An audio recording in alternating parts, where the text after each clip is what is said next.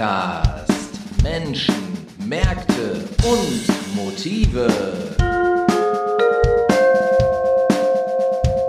Ja, liebe Leute, ihr habt den Ruhr-Podcast mal wieder. Heute Folge 117 immerhin schon. Draußen ist es grau in grau über Duisburg. Mein Name ist Sepp Oberpichler. Ich sitze natürlich im schönen Duisburg, auch wenn es heute mal grau in grau ist. Und mir gegenüber sitzt erneut, muss ich sagen, der Sascha de Vignale. Sascha. Ja, guten Morgen. Man muss ja guten Morgen sein. Es ist ja noch sehr früh am Es, Morgen. es ist sehr früh am Morgen. Du hast auch Brötchen mitgebracht, aber du hast vergessen, irgendwas da drauf zu machen, sehe ich. so, so trockene das, Dinger eine, hier. das ist eine ganz staubtrockene Angelegenheit. Hier heute, ne? Ja, ja, ja. Aber unser Thema ist ja gar nicht staubtrocken. Wir hatten dieses Thema, falls du dich erinnerst, schon mal vor ziemlich genau anderthalb Jahren. Da haben wir So lange ist das schon her. So lange ist das schon her. Da haben wir erstmalig über die Ruhrreporter gesprochen. Ja. Ich möchte heute dieses Thema mit dir einfach nochmal aufnehmen, weil aktuell ja quasi der letzte Kurs läuft. Ja. Der letzte Kurs ähm, dieser über drei Jahre angelegten ja, Förderung. Mhm. Erzähl doch vielleicht mal, A, wie ist die Resonanz auf die Ruhrreporter? Wie Ja. ist es in der Vergangenheit gelaufen? Was ist aus den Leuten geworden, die diese Ausbildung gemacht haben in Verbindung mit euch als Studio 47? Kann ich ja jetzt auch mal sagen. Ja, Manche ja. kennen dich ja vielleicht gar nicht. ja, ja. Lass die letzten drei Jahre doch mal so ein bisschen Revue passieren. Ja, ach, total gerne. Also ähm, das war, das war eine, eine, eine äh, hochspannende Zeit tatsächlich. Wir äh, sind ja im Jahr 2020 mit den Ruhrreportern gestartet, mitten in der ersten Corona-Phase, als Ja. äh, wirklich so gar nicht klar war, wie es überhaupt weitergeht. Vielleicht kurz hier an der Stelle direkt reingesprungen. Ja. Ein, ein so ein Ausbildungsmodul. Wie lang ist das und was, was lernen die Leute dann bei euch? Die Kurse sind jeweils drei Monate lang, die wir bei den Ruhrreportern machen. Und das ist ja immer eine Mischung aus Theorie und Praxis. Klar. Zum einen bekommen die äh, jungen Kolleginnen und Kollegen eine ganze Reihe von, von Workshops und, und, und Seminaren äh, zu journalistischen Themen, schreiben, recherchieren, Interviews führen, äh, Social Media, äh, vor der Kamera, am Mikrofon, am Schnittplatz und solche Sachen, alles, alles in ganz, ganz tollen äh, Theorieblöcken und dann äh, im Verlauf von diesen drei Monaten halt auch immer jeweils 14-tägige Kurzhospitanzen, Kurzpraktika bei verschiedenen Medienhäusern. Unter äh, anderem bei euch, bei Studio 47. und natürlich auch bei uns, klar. Wir haben eine ganze Reihe von, von Praktikanten dann auch immer bei uns, richtig, die dann, die dann äh, für, für zwei Wochen zu uns in die Redaktion kommen und äh, praktische Erfahrung. Also da, im Grunde ganz, ganz schön, weil das, was die halt in ihren Theorieblöcken äh, lernen und, und, und erfahren, können die dann sehr zeitnah auch direkt immer in der Praxis umsetzen, selber äh, journalistische Beiträge produzieren, ob jetzt in unserem Fall fürs Fernsehen oder auch bei Radiosendern oder bei Print- oder Online-Medien. Manche gehen auch in Agenturen oder in Pressestellen, wenn die sich tendenziell eher so für den PR-Bereich interessieren. Da blutet mir immer ein bisschen das Herz, weil ich will ja Journalisten haben. Ja. Und äh, dann machen die halt äh, drei von diesen 14-tägigen Kurzhospitanzen bei verschiedenen Medienhäusern. Da haben wir eine Reihe von Kooperationspartnern, bei denen das gemacht wird. Der Kurs dauert dann insgesamt drei Monate und am Ende dieser drei Monate bekommen alle, die es durchgezogen haben, äh, ein, ein zertifiziertes Abschlusszeugnis, äh, Zeugnis. also Okay. ein richtiges cooles Zertifikat. Was kostet so ein Kurs? Für die Teilnehmer ist der Kurs ja umsonst. Das ist ja das Besondere daran. Nicht Ja. umsonst, sondern kostenlos. Ja, richtig, genau, richtig, richtig, richtig, richtig, richtig. Wer, wer finanziert denn das? Das ist äh, eine Finanzierung äh, durch die äh, äh, durch die Ruhrkonferenz, ein, ein ziemlich großes infrastrukturelles Projekt, das die Landesregierung vor über drei Jahren aufgelegt hat, seinerzeit noch unter Laschet. Äh, und die Ruhrkonferenz hatte zum Ziel halt äh, verschiedene Projekte und, und Maßnahmen im Ruhrgebiet anzustoßen für die Infrastruktur im Bereich der Wirtschaft, im kulturellen Bereich, im sozialen Bereich und so und äh, eben auch Projekte im Medienbereich, vier Stück, die gefördert wurden äh, seit 2020 und unsere Ruhrreporter sind ein Projekt davon. Das heißt also, die, die Kofinanzierung dieses ganzen Projektes kam von der Staatskanzlei vom Land NRW. Jetzt, wie gesagt, läuft ja gerade der letzte Kurs. Ja. Wie viele Leute habt ihr denn im Bereich dieser Maßnahmen, ich sag mal, trainiert oder auf, Ja. auf ein neues Niveau gehoben? Ja, äh, wir haben pro Kurs immer zwölf Teilnehmer genommen. Ah, das ja, heißt, okay. wir sind jetzt bei knapp 60. Also Ja. nicht alle, nicht alle haben es tatsächlich bis zum Ende durchgezogen, weil das ist natürlich schon sehr zeitaufwendig und so. Mhm. Und manchmal kommen dann ja auch persönliche Sachen dazwischen. Junge Menschen, ne, einige, die direkt von der Schule kommen, andere, die das im Mhm. Verlauf eines Studiums machen oder so. Und äh, aber im Großen und Ganzen hat das sehr gut geklappt. Also ich würde mal sagen, 90 Prozent der Leute, die äh, mit dem Kurs begonnen haben, haben, haben den dann auch abgeschlossen Mhm. und äh, bis zum Ende durchgezogen und sich dann auch das Zertifikat abgeholt. Okay, ist das Zertifikat anerkannt hier in der Region? Das Zertifikat ist echt so eine Art, äh, ich sage immer, das ist wie das, das goldene Ticket für, für die Schokoladenfabrik von, von Willy Wonka. Weil, weil, ne? weil wenn du das hast, dann, dann hast du, dann hast du den Zugang ganz einfach. Also es ist so, dass äh, Der äh, goldene Schlüssel. ja, im Grunde schon. Äh, man, man, man weiß ja als, als junger Mensch oft noch nicht so ganz genau, wo es eigentlich hingehen soll. In der Regel weiß man das nicht. Ne? Und äh, ich weiß, das war bei mir so und das war vielleicht bei dir auch ganz ähnlich. Und man braucht ja so ein bisschen seine Zeit, bis man das findet, was man dann machen möchte. Und wenn man sich für diesen Rohreporterkurs entschieden hat und den bis zum Ende auch durchzieht und dieses Abschlusszeugnis hat, dann signalisiert man eigentlich damit auch, yo, ich will Journalist werden, ich will Journalistin werden. Und mit so einem Abschlusszeugnis hat man dann anschließend wirklich so eine Art Eintrittskarte in ein Volontariat bei einem der Partnermedienhäuser, die sich auch an den Rohreportern beteiligen. Äh, die Funke-Gruppe hat einen Absolventen von den Rohreportern genommen, äh, Agenturen, äh, Radiosender hier aus der Region, einen Volo aus den Rohreportern aus dem vorletzten Kurs haben wir bei uns übernommen.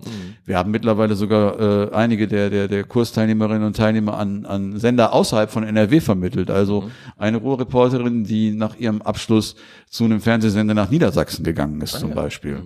Äh, und andere, die ihre eigenen äh, Medienprojekte gestartet haben. Also zwei Absolventinnen aus dem allerersten Kurs, die haben im Anschluss ihren eigenen Blog gestartet, äh, politischen Blog tatsächlich und machen das. Also da, da hat sich ganz viel, ganz viel ergeben und das ist das Schöne daran, dass die Leute wirklich Blut geleckt haben und heiß gemacht worden sind und anschließend Bock darauf haben, auch journalistisch zu arbeiten und das zu ihrem Beruf zu machen.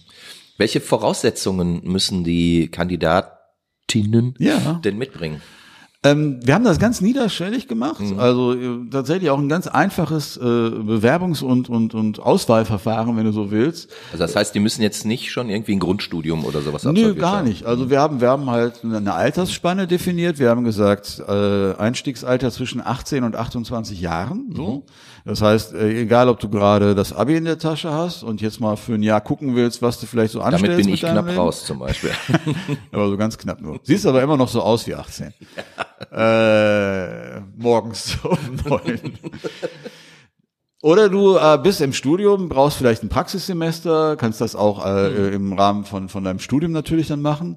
Äh, andere, die, die äh, wirklich noch für sich selbst so suchen, noch gar nicht richtig wissen, wo eigentlich die Reise hingeht, aber vielleicht auch schon so ein bisschen journalistisch gearbeitet haben und das jetzt etwas verstetigen wollen und sich sagen, das könnte ja der Job für mich sein. Ne? Und dann sind die, äh, die Hürden, die wir da aufbauen, eigentlich denkbar gering. Also die müssen sich halt durchaus schriftlich bewerben. So war das immer in den Kursen Ja, ja. über unsere über unsere Website, die wir haben. Äh, ein bisschen so eine Art Motivation mal schildern. Und dann ist vor allen Dingen für uns entscheidend, dass die, wenn die sich einmal dazu entschlossen haben, äh, an den Programmen mitzuwirken, mitzumachen, dass die auch dann Kontinuität zeigen und auch Mhm. den Willen mitzumachen und das bis zum Ende halt durchziehen. Das ist der Punkt. Okay. Jetzt habt ihr in den fünf Jahren knapp 60 Leute ähm, durchgeschleust, Ja. sagst du, oder, oder trainiert, wie auch immer. Du sagst, circa 90 Prozent sind auch dabei geblieben. Ja. Und ich vermute mal, die sind dann auch irgendwie in der, in der Medienlandschaft untergekommen. Genau, genau. Jetzt haben wir ja generell die Situation, also das Wort Fachkräftemangel ist ja mittlerweile jedem geläufig Ja. und ich denke mal im, im Bereich Journalismus, Medienwirtschaft ist es nochmal ein besonderes ähm, Problem. Wie siehst du die Situation dort?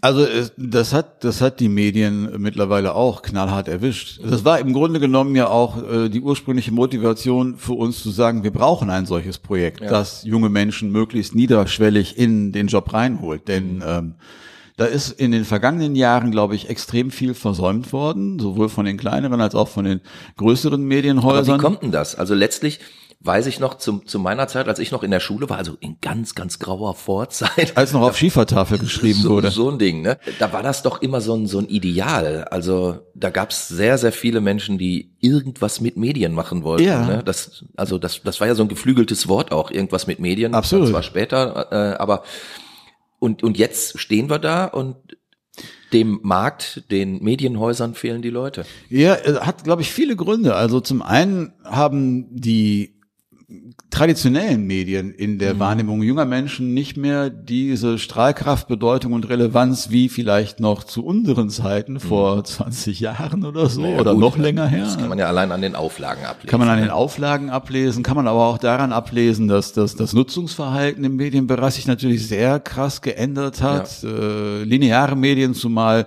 äh, aber auch alles, was im, im Printbereich passiert, für, für junge Menschen nicht mehr so diesen, diesen Reiz ausübt. Mhm. Und dann wiederum ist es ja auch heutzutage leichter denn je, sein eigener Publizist zu werden. Also ja. du hast ja heutzutage anders als noch vor 10, 15, 20 Jahren die Möglichkeit, innerhalb kürzester Zeit selber dein eigener Verleger, Produzent, Herausgeber, Senderchef zu werden, indem du deine, deine eigenen Kanäle aufbaust, dass du einen YouTube-Kanal anlegst, dass du bei Insta was machst, dass du einen Blog betreibst.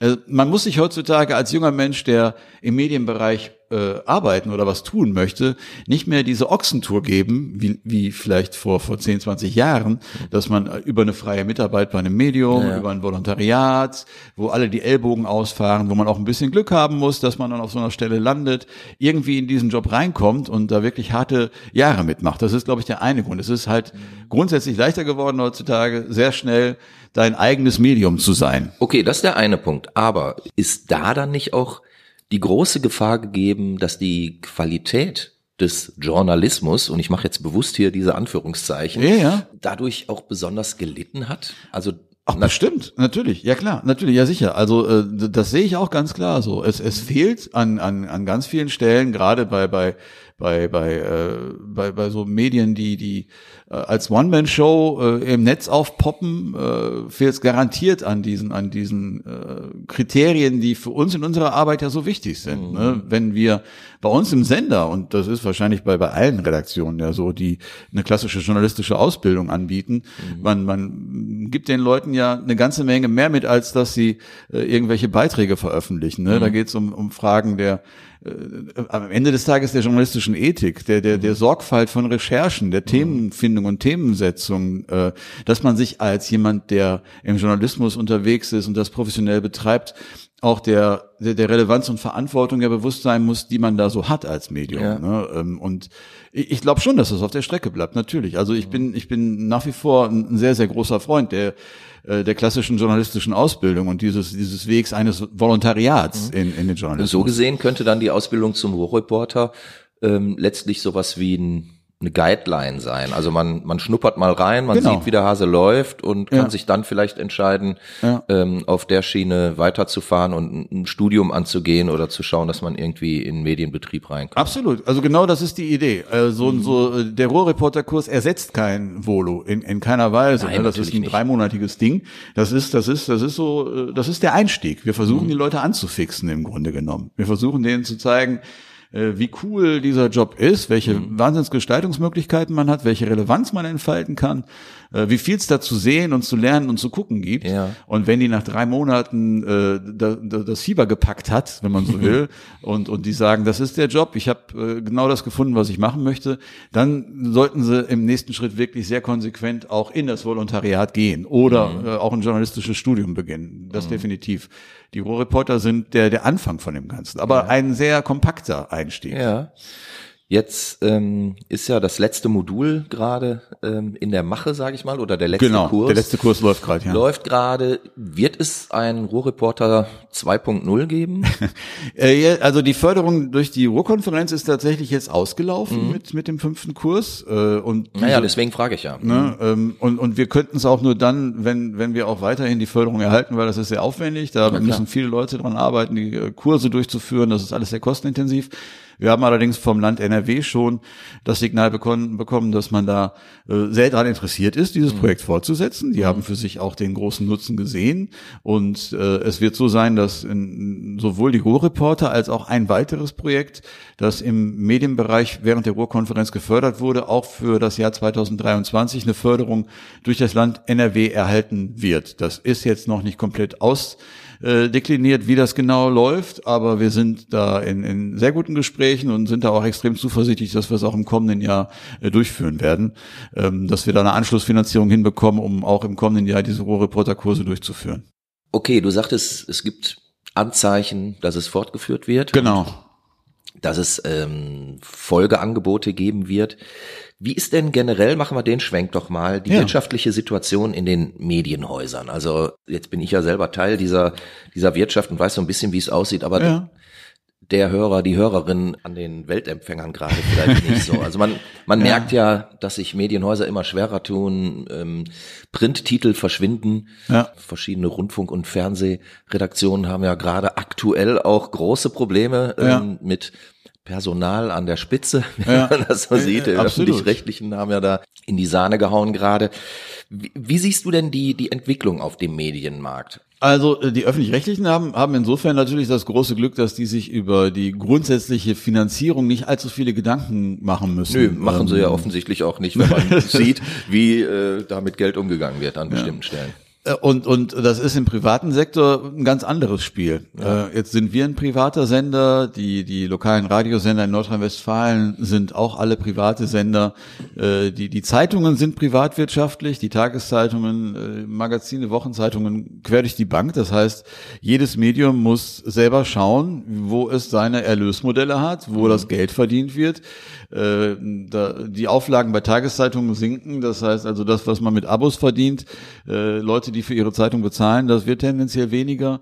Äh, das Werbeaufkommen der, der, der, der, der, Unternehmen in den Regionen, was, was lokale, regionale Werbung betrifft, äh, ist auch tendenziell weniger geworden. Ja. Das heißt, die, die Finanzierung von, von, von Medienangeboten im privaten Bereich ist äh, seit, seit jeher nicht einfach gewesen und ist nochmal in den vergangenen Jahren deutlich schwieriger geworden. Man kann es auch sehr schön daran sehen, dass äh, wir in Nordrhein-Westfalen, obwohl es ja so ein wirklich großes Bundesland ist, das größte bevölkerungsmäßige Bundesland, ähm, wir hier in NRW nur einen privaten regionalen Fernsehsender haben, nämlich Studio 47 und äh, viele äh, äh, andere Bundesländer. Ihr seid NRW-weit der einzige Sender? Ja, seit vier Jahren, glaube ich. Also vor vier Jahren gab's gab's noch zwei weitere Sender mit äh, Center TV in Düsseldorf und mit City Vision in Mönchengladbach. Zu Spitzenzeiten hatten wir in NRW sieben privatwirtschaftliche regionale Sender, die aber alle nach und nach äh, den Betrieb eingestellt haben,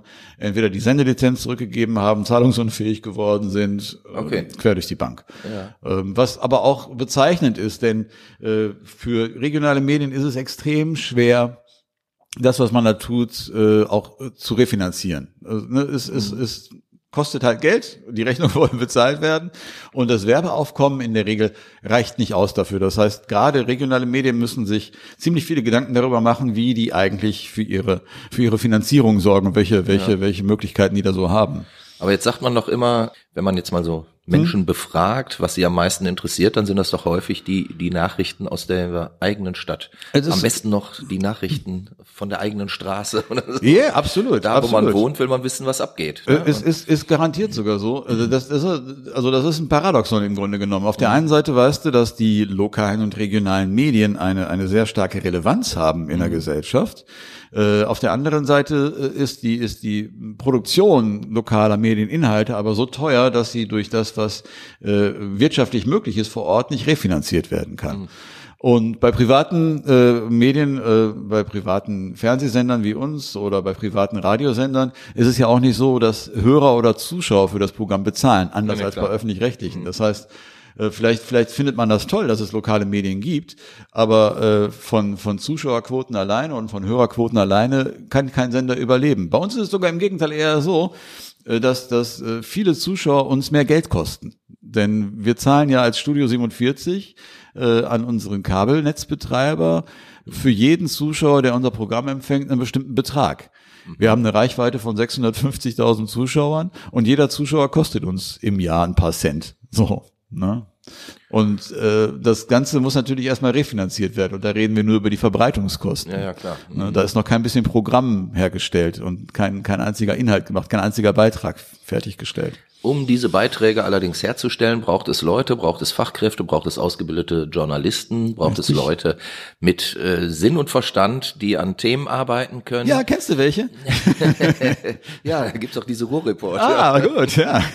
Jetzt hast du ja gesagt, ihr wisst noch nicht hundertprozentig, ob es eine Neuauflage geben wird und wenn ja, in welcher Gestalt das Ja. laufen wird. Es gibt zwar Signale, dass es positiv beschieden wird, aber Genau. man weiß es halt noch nicht. Gibt's denn Alternativen?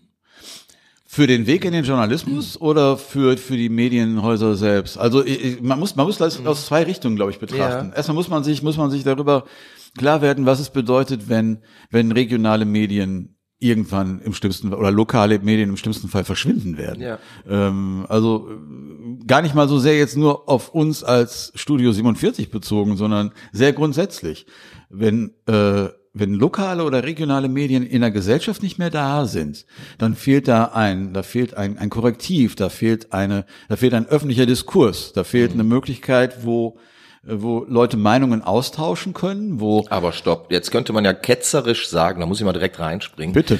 Die Leute bilden ihre Meinung doch aktuell eher aus Instagram-Schnipseln und Facebook und TikTok. Und Tun sie das? Also ja. meine Erfahrung, das ist meine Erfahrung, äh, also eine Sache stimmt mit Sicherheit, dass, dass das meiste, was wir glauben von der Welt zu wissen, wir nicht durch eigene Erfahrung und Anschauung kennen, sondern medial vermittelt bekommen. Mhm. Denn ne, im globalen sowieso, denn die Welt ist komplex und wir haben gar nicht die Möglichkeit, äh, das alles, was wir von der Welt glauben zu wissen, durch eigene Erfahrung kennenzulernen. Aber das ist im lokalen, regionalen Bereich ja auch nicht anders.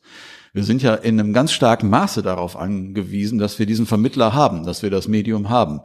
Und am Ende des Tages ist es auch gar nicht so entscheidend, welcher Kanal dann bespielt wird. Also ob es ein lineares Medium wie, wie Fernsehen ist, was wir machen, ob es ein Online-Medium ist, ob es ein Medium ist, das, das, das äh, nonlinear genutzt wird, äh, Mediatheken, äh, Internet, Online-Kanäle, eigentlich vollkommen wurscht.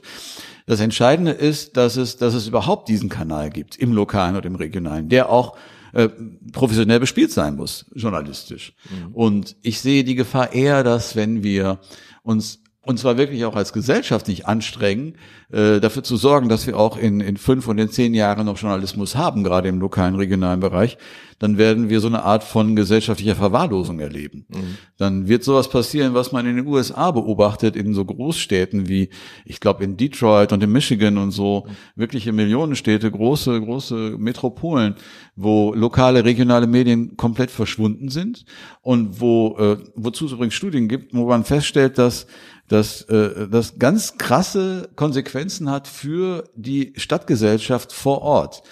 Leute sind schlechter informiert, Leute äh, wählen tendenziell populistisch, meistens dann eher rechts, Leute machen schlechtere Schulabschlüsse, bekommen schlechtere Jobs.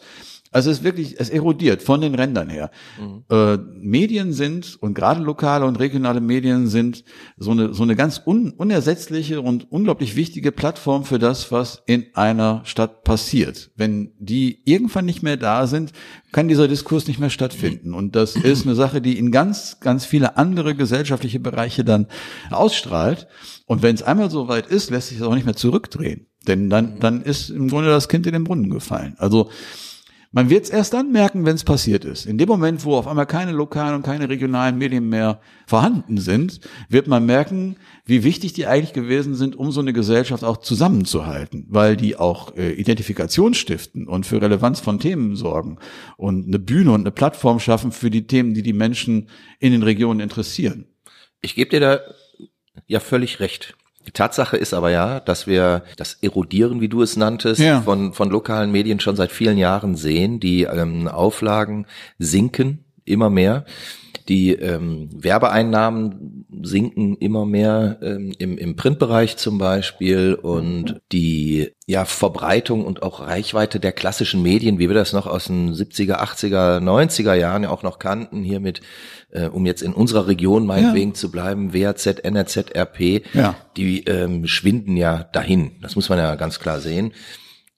Andere Formate sind in der Zeit groß geworden. Ne? Radio Duisburg gibt's ja jetzt, glaube ich, auch seit 30 Jahren oder was? Ja, oder noch seit, länger? Ja, seit 1992, ne? 92, also 30 oder? Jahre. Euch gibt's jetzt knapp 20 Jahre, ne? 16. Ja, es sind ja knapp 20. ich habe auch mit 16 immer gesagt, ich bin 20. Damit du ins Daddy kommst. So. Hm. Heißt also, ja, die klassischen, zumindest Printmedien sind im, im Sinkflug, andere Medien sind ja auch in den letzten Jahren schon hochgekommen, wie regionales Radio meinetwegen. Mhm. Das, was aber jetzt ja passiert, ist, dass wir mit den Social Media Kanälen, ich sag mal Jan und Franz, die Möglichkeit geben, Meinungen zu präsentieren und in alle Absolut. Welt hinauszuschreien. Richtig, das ist kein Journalismus. Das Auf der einen Seite wollte ich gerade, darauf wollte ich nämlich hinaus. Also auf der einen Seite ist das ja schön, dass so jeder ähm, sagen kann, wie es ihm gerade geht und was Ja. er gerade gegessen hat. Ja. Aber das hat in der Regel ja nichts mit Journalismus zu tun. Nö, das ist das Gegenteil von Journalismus. Ähm, Im Grunde genommen, im Grunde genommen werden da partikuläre Interessen in die Öffentlichkeit getragen. So. Und das ist, man sagt ja, das ist ja, ist auch wieder so ein Kalenderspruch, aber da ist ja sehr viel Wahres dran. Der gute Journalist ist bei allem dabei, aber gehört nirgendwo dazu. Ja. Und, und äh, nur auf diese Art und Weise hast du überhaupt die Möglichkeit, Komplexität darzustellen. Äh, und, und auch vor allem, das ist ja auch das ganz Entscheidende, du musst deinem Zuschauer, Hörer, Leser ja auch die Möglichkeit bieten, sich aus dem Gehörten, Gelesenen und Gesehenen die eigene Meinung zu bilden. Das, das hat ja auch was mit, mit medialer Mündigkeit und so zu tun. Wenn wir ausschließlich äh, durch partikuläre Interessen getriebene Online-Kanäle haben, wo wo äh, im Grunde genommen eine Art von von von von ja PR, Kommunikation, was weiß ich immer, also sehr sehr sehr in den meisten Fällen ja auch sehr engstirnig und sehr auf ein Thema fokussiert, äh, eine eine Art von Propaganda quasi betrieben ja, ja, wird. klar. Äh, das das das ist das Gegenteil von Journalismus. Das ist nicht das Korrektiv, was eine Gesellschaft braucht, ganz und gar nicht. So, und wenn jetzt die klassischen Medien zunehmend sterben, sagen wir es einfach mal so, Ja. also an, an, an Relevanz verlieren ne? Ja und auch irgendwann verschwinden und natürlich. irgendwann verschwinden, weil es einfach nicht mehr finanzierbar ist. ja. Wie sähe denn dann eine Medienlandschaft der Zukunft aus? Ne, wir können ja froh sein, wenn wir überhaupt noch eine haben. Zum einen so. Ich glaube, ich glaube, die, die, äh, der Bedarf und die Notwendigkeit, dass es gerade auch lokale und regionale Medien gibt, ist nach wie vor sehr groß. Das, das, das Absolut, steht außer klar. Frage. Und äh, vielleicht, vielleicht äh, viele der der Probleme, die wir, die wir heute äh, so beobachten, die resultieren aus Fehlern, die schon vor vor wirklich langer Zeit gemacht wurden. In Zeiten, wo es den gerade auch den regionalen Zeitungsverlagen noch deutlich besser ging als heute und wo man auch äh, vielleicht wirklich gedacht hat, das geht jetzt auch mal munter so weiter für die nächsten 100 Jahre. Wir brauchen uns keine großen Gedanken zu machen. Die Leute werden in den Job finden, unsere Leser werden uns brav die Treue halten, wir werden immer genügend Ausgaben verkaufen und so. Äh, man, man hat, man hat an, an vielen Stellen vielleicht nicht die Notwendigkeit gesehen, äh, schon proaktiv äh, auf das zu reagieren, was da kommen könnte. So. Und wenn man jetzt in die heutige Medienlandschaft reinschaut, dann kann der, der Weg eigentlich, der muss aus drei Schritten bestehen und drei Sachen, die gleichzeitig zu verfolgen sind. Zum einen, naja, das eine, was wir gerade, was wir ja gerade diskutiert haben, dass, dass man in einem viel stärkeren Maße sich um den Nachwuchs, um den journalistischen Nachwuchs bemühen muss. Niederschwelliger eigene Formate für junge Leute zu entwickeln, die auch in die Medien wollen. Das äh, für, für, für junge Menschen wirklich wieder so spannend und interessant zu machen, dass sie sich für diesen Job entscheiden. Dann das Zweite, äh, auch das, was wir gerade besprochen haben, die, die Wirtschaftlichkeit regionaler Medien muss auf einen ganz anderen Sockel, auf ganz andere Füße, auf eine ganz andere Basis gestellt werden. Also regionale Medien müssen sich viele Gedanken darüber machen, an welchen Stellen sie eigentlich in Zukunft ihre Finanzierung sicherstellen wollen. Und da gibt's Tausende und, und Abertausende von Möglichkeiten. Nicht jede Idee ist eine gute Idee, aber äh, sich darauf zu verlassen, dass man Abonnenten hat und zahlende Werbekunden, das alleine reicht nicht mehr.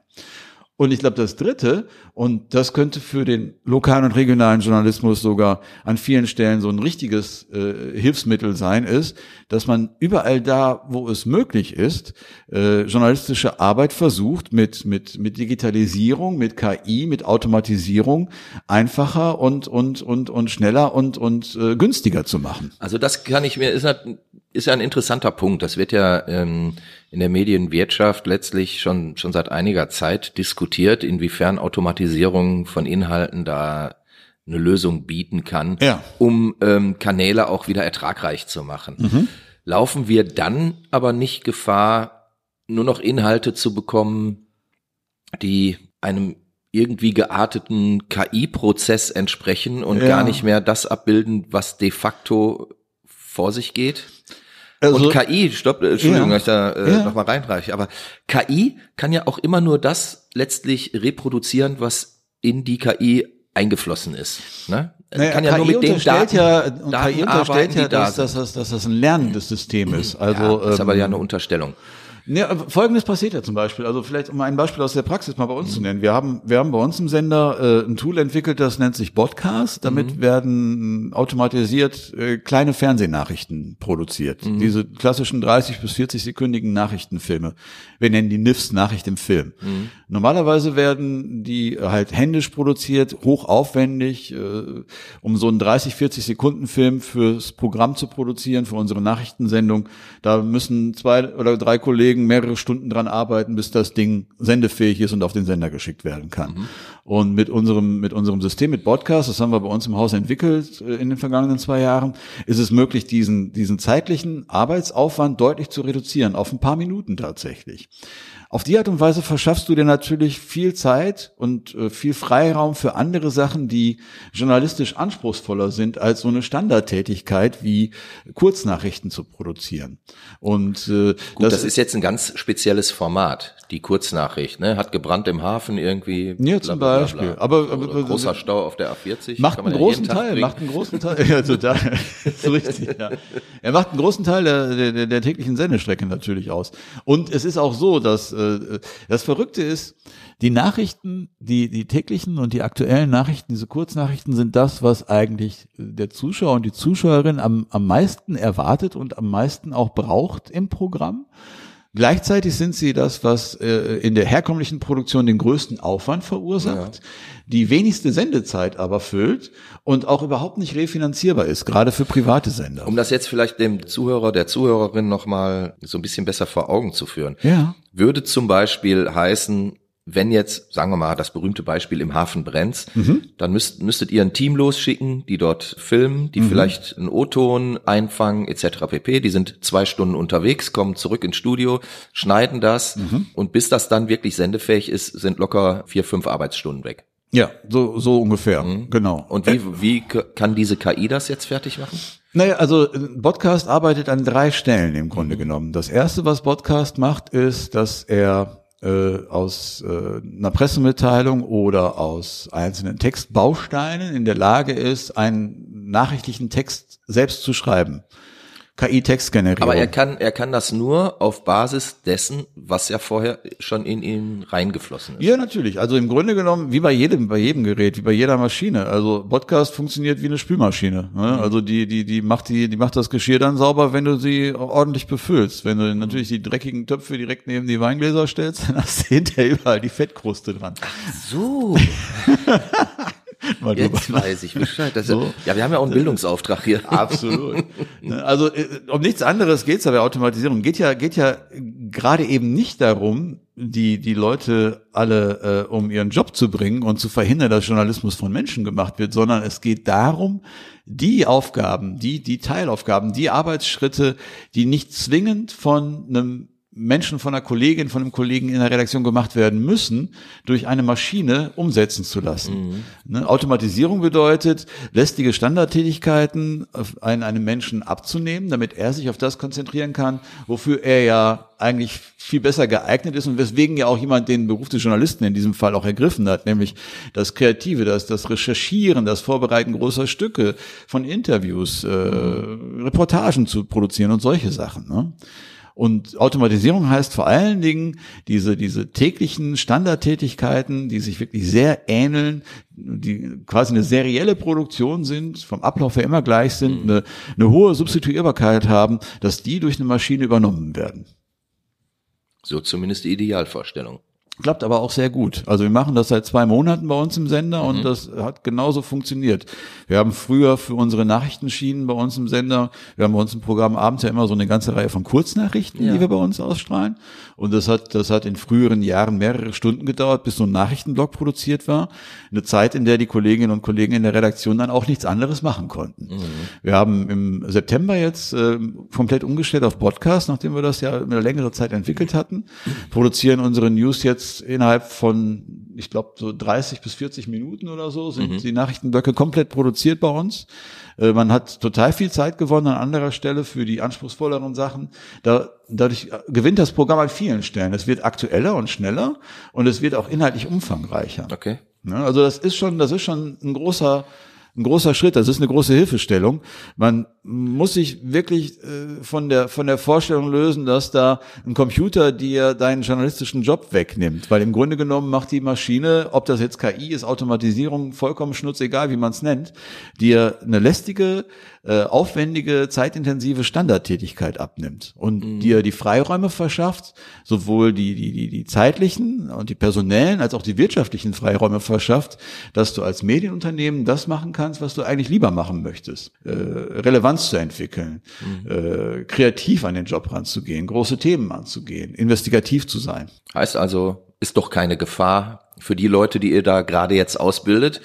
Denn wozu sollte man sonst diese Ruhrreporter und Reporterinnen Absolut. zukünftig äh, brauchen, wenn alles durch eine KI gesteuert wird? Nein, nein, nein, nein. Die werden, also selbstverständlich. Und, und brauchen tun wir die Kolleginnen und Kollegen ja sowieso in jedem Fall. Das Schöne ist mhm. nur, dass ich einem, einem jungen Journalisten oder einer jungen Journalistin heute sagen kann, dass wenn sie den Job ausübt, dass sie wahrscheinlich da äh, oder er viel, viel schneller und, und viel zielgerichteter dahin kommt, was er oder sie eigentlich auch machen möchte. Journalisten haben ja so ein bestimmtes Bild von sich selbst, glaube ich, und halten sich ja für Feuilletonisten und für, für ganz tolle Freigeister, die äh, verrückte Ideen haben und, und im Grunde genommen so die Avantgarde sind und, und eine Agenda haben und Themen setzen und so.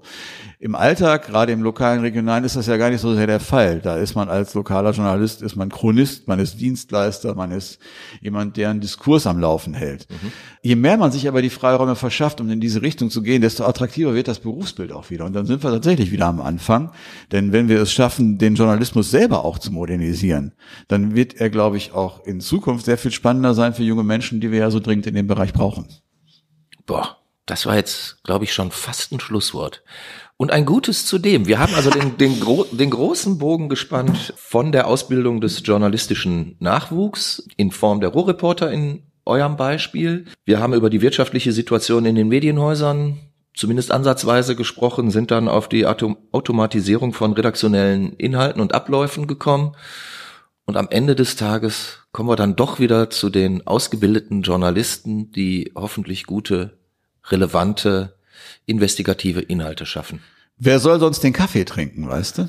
Auch das, auch das ist richtig. Und wer isst jetzt hier die trockenen Brötchen? ja.